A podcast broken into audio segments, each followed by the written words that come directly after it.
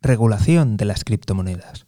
Muy buenas, te doy la bienvenida al podcast del economista José García. Como siempre, si no te quieres perder nada, seguimiento, suscripción y lo más importante de todo es que te unas al escuadrón de notificaciones. Dejo los links en la descripción. Pues sí, lo has oído bien. Ahora es Reino Unido quien fija su mirada en las criptomonedas.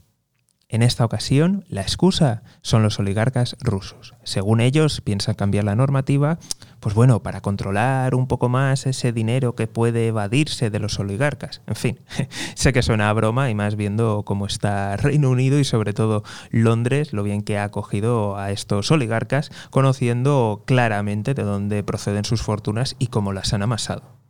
Así que si te estás imaginando que esto al final solamente va a ser más control y subidas de impuestos, pues tienes razón. Aún nos falta que, nos hagan el comunicado oficial, pero las líneas quedan bastante claras. Están hablando de impuestos, están hablando de control, están hablando muy importante de cómo se están grabando las ganancias en las stable coins, con lo cual, en fin, subidas de impuestos, evidentemente, más control.